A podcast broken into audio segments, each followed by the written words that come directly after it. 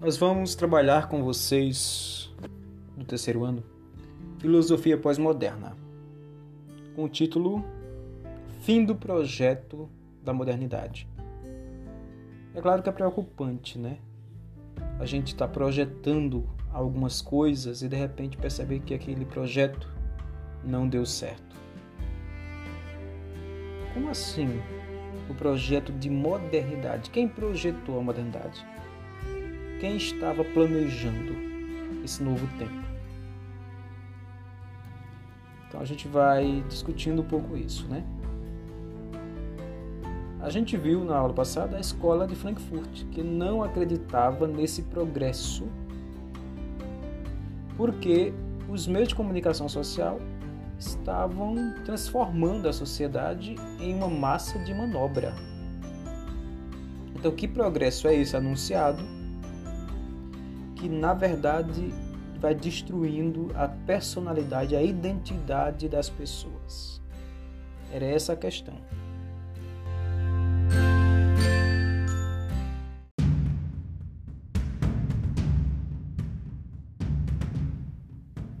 Então nós prossigamos com essa ideia mesmo. A modernidade não deu certo. Qual era esse projeto de modernidade? Pensava-se não é os grandes intelectuais, os políticos, mas também os, os filósofos, os, aqueles que pensavam a sociedade, é que o mundo estaria organizado pela ciência. Afinal de contas, que boa notícia foi essa? A criação de máquinas e mais máquinas para a produção e mais produção de matéria-prima, mas, sobretudo, para o uso na medicina. Ora, criação de vários remédios, cirurgias e mais cirurgias, um avanço e mais avanço. Então a probabilidade de viver cada vez mais começou a ser real. E viver com saúde. Então parecia que todo esse avanço em vários âmbitos, em vários aspectos, ia trazer mesmo uma vantagem para a vida, o famoso progresso.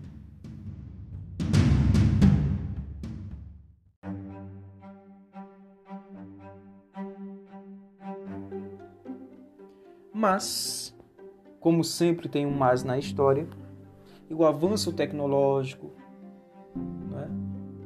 essa ideia de que vamos andar rumo ao progresso de uma forma bem natural e chegaremos lá. Começo a perguntar, esperar o que realmente quando se percebe que aumentou a fome no mundo, quando se percebe que, apesar de todo esse avanço tecnológico, aumentou a desigualdade, quando ainda se evidencia a violência entre outros males, e a gente não está trazendo ainda todo o contexto de Primeira Guerra, Segunda Guerra mundiais, além das guerras frias, além da Guerra Fria e as guerras também civis que aconteceram nos diversos países. Mortes e mais mortes, declínios e mais declínios da humanidade. Apesar do progresso. Apesar do progresso. Então, nesse contexto, vale dizer que a filosofia sempre quis dar conta né, de uma visão total, de uma ideia total da realidade, sempre falando de modo geral de como seriam as coisas a nível amplo, definindo, por exemplo, o que é o homem em, de modo bem geral, bem amplo.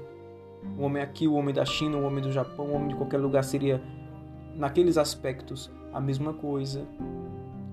E também o que é o mundo em sua totalidade. Sempre buscando mega, é, mega projetos.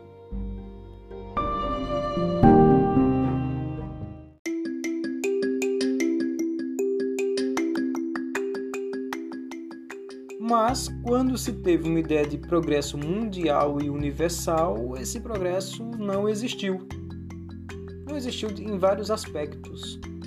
Então a preocupação passou-se a ser dar conta desse fracasso.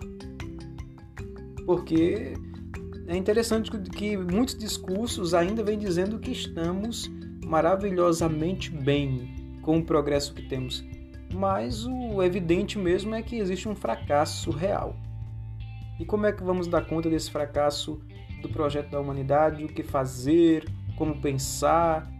Passou-se a analisar as situações então particulares. Passou-se a analisar os contextos, mesmo na filosofia. É nesse sentido que aparece então o Michel de Foucault. O Michel de Foucault é fantástico, né? Ele escreveu sobre diversos temas, é estudado em diversas ciências. Aqui eu apresento ele como filósofo, mas outras, outras ciências, outras outros estudantes vão conhecê-lo de outro modo. Ele é um pensador muito amplo, mas só pensava problemas mais particulares, não, não ousava falar de um projeto de humanidade. Uma coisa que ele trouxe muito boa, a gente vai apresentar para você.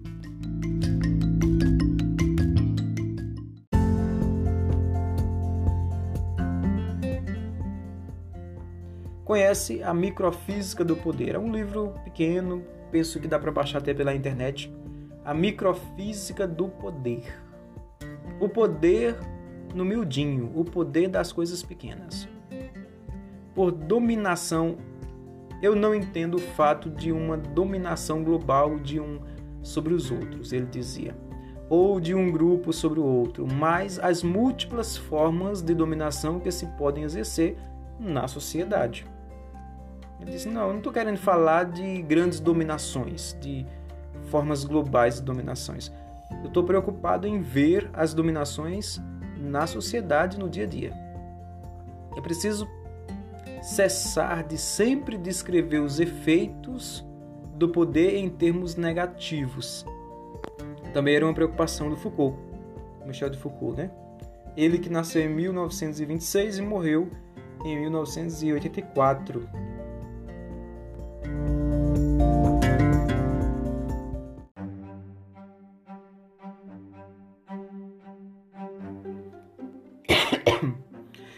Nós então seguimos, seguimos é, dizendo que ele disse o seguinte: é, ele exclui, reprime, recalca, censura, discrimina, mascara, esconde. Na verdade, o poder produz o que ele está dizendo? Ele está dizendo que não é preciso olhar o lado negativo daquele poder que exclui, que, exprime, que reprime, que recalca, que censura, que discrimina, que massacra, o que mascara, que esconde. Não é que esse tipo de poder não exista. O poder opressor existe. Mas ele disse que está trazendo um lado positivo. O poder de produzir. Na verdade, o poder de produzir. Produzir o real, produzir os domínios de, objetos e os rituais de verdade. Produzir o real e, o, e o, também o imaginário. Produzir os sonhos e as perspectivas. Produzir as ideias e os ideais. Então, não é só uma produção física, daquele que chegou e construiu uma casa, produziu uma roupa. Não. É uma produção também das ideias, das crenças, dos valores, dos valores. Então, uma pessoa que está ali produzindo ideias, valores, ele está tendo, ele está exercendo o poder.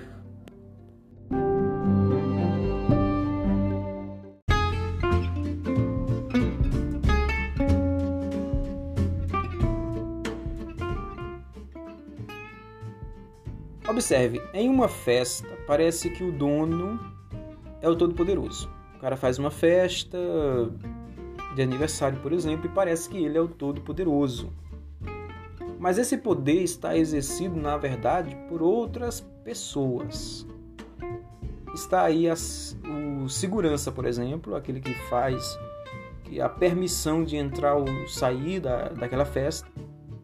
Está também o cozinheiro, a cozinheira, os serventes e tantos outros, fazendo a diferença naquela festa. Inclusive, se você chega nessa em uma festa como essa e só conhece o dono, e só tem conexão com o dono e não tem apoio dos demais que exerce também esse poder, você vai ficar em maus lençóis naquela festa.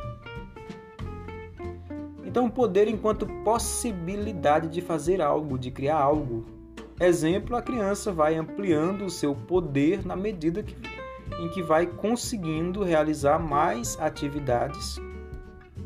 Interessante perceber que entre as criações do poder está também a noção de verdade e de bondade. Né? Todo o ideal do, desse valor, do que é a verdade, do que é a bondade, tem, na verdade, um exercício de poder por trás. Seja o exercício do poder positivo, daquele que está criando esses, esses ideais e está alimentando, seja o exercício de um poder também até negativo, daquele que está querendo oprimir a partir dessas ideias de, da verdade, a partir dessas ideias de bondade. O que existe é, nesses ideais todos, nesses valores todos, são pessoas e grupos por trás alimentando essas ideias. A sociedade vigia e pune. Essa é outra característica do pensamento de Foucault.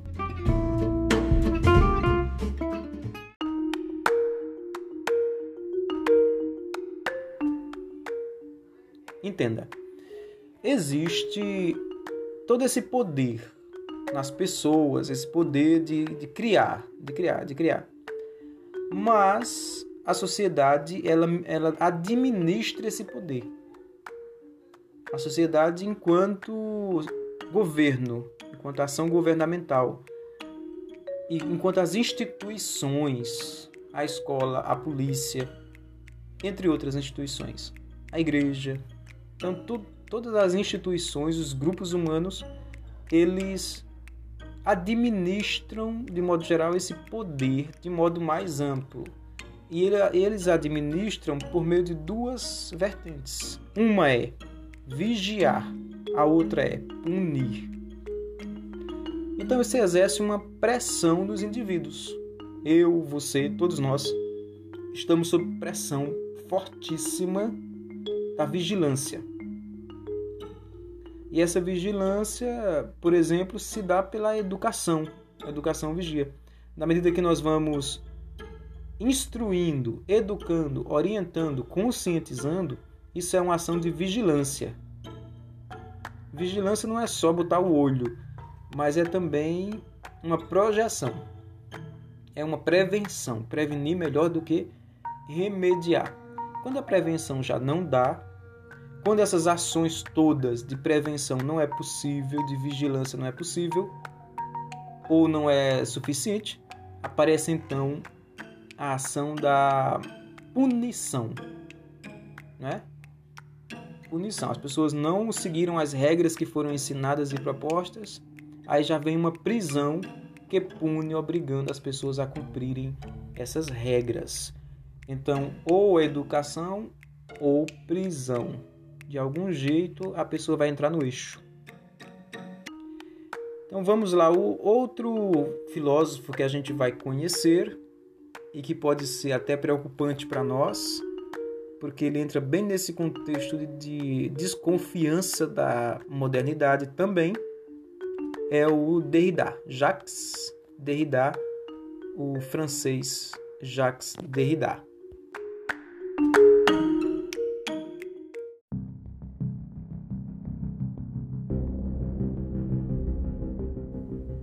Vamos lá. O Jacques Derrida, ele viveu até pouco tempo entre nós. Ele morreu em 2004, né? 1930 até 2004. Bem atual mesmo. Né? Por pouco não estaria entre nós até hoje. Criticou o desenvolvimento da racionalidade ocidental a partir do próprio conceito de razão. Ele disse: não é só a razão instrumental, a razão científica que não, que não deu certo, que não decolou, que não funcionou para uma modernidade pro, progressista, que, tem, que vá para frente. Não. A própria ideia de razão está problemática. Para ele, toda a filosofia produziu no Ocidente partilha a ideia de um centro, de algo que unifica e estrutura sua construção teórica. Esse centro, ele pode vir na ideia de Deus, ele pode vir na ideia de homem, ele pode vir na ideia de verdade. São sempre conceitos muito amplos apresentados como sendo um centro de onde irradia todos os outros conceitos, de onde vêm as consequências. As consequências.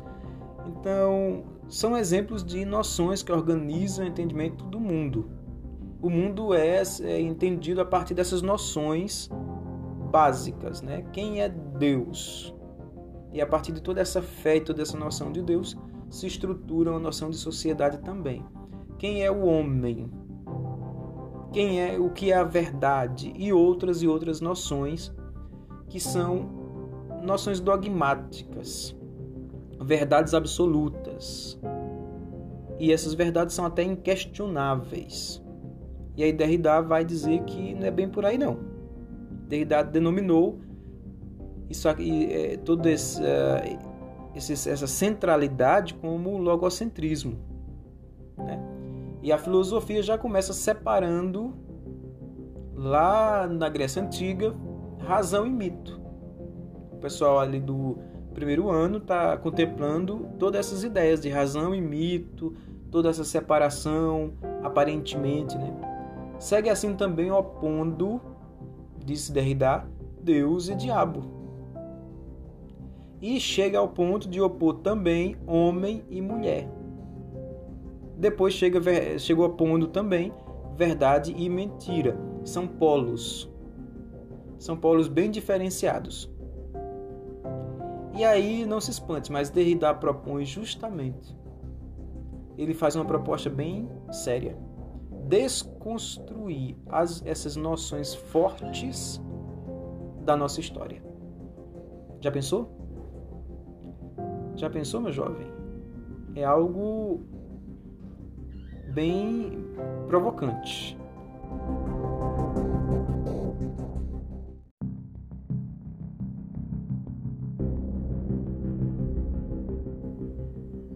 Desconstruir. Desconstruir. Essa é a palavra de Derrida, tá? E é bem, bem sério essa desconstrução do Derrida, porque na verdade ele tem livros e mais livros a respeito. Artigos e mais artigos foram escritos sobre ele por ele também.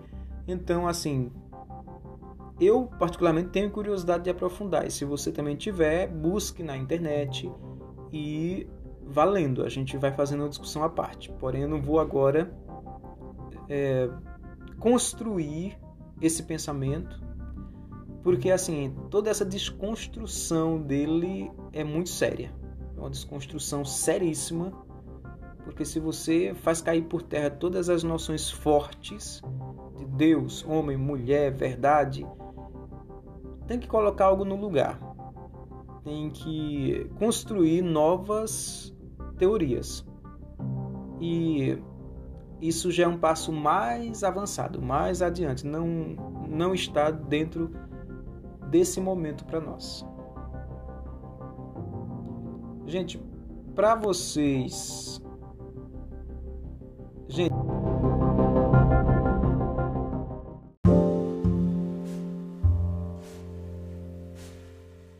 Para vocês é, pensarem mais um pouco, pensarem mais um pouco, exercitarem melhor essas ideias, volta à ideia do Herbert Marcuse, um filósofo alemão da escola de Frankfurt, né, que foi que veio um pouco antes é, no nosso conhecimento, a famosa sociedade de massa. O que, que ele explicava quando ele falava de sociedade de massa? A perpetuação do desenvolvimento tecnocientífico a serviço da dominação e da homogeneização dos indivíduos na sociedade de massa criará o homem unidimensional, incapaz de criticar a, operação, a opressão e construir alternativas futuras. Entendeu? Esse homem, ele só pensa de um lado, ele é unidimensional e ele é incapaz de criticar a opressão. Se ele está apanhando, ele acha que é normal.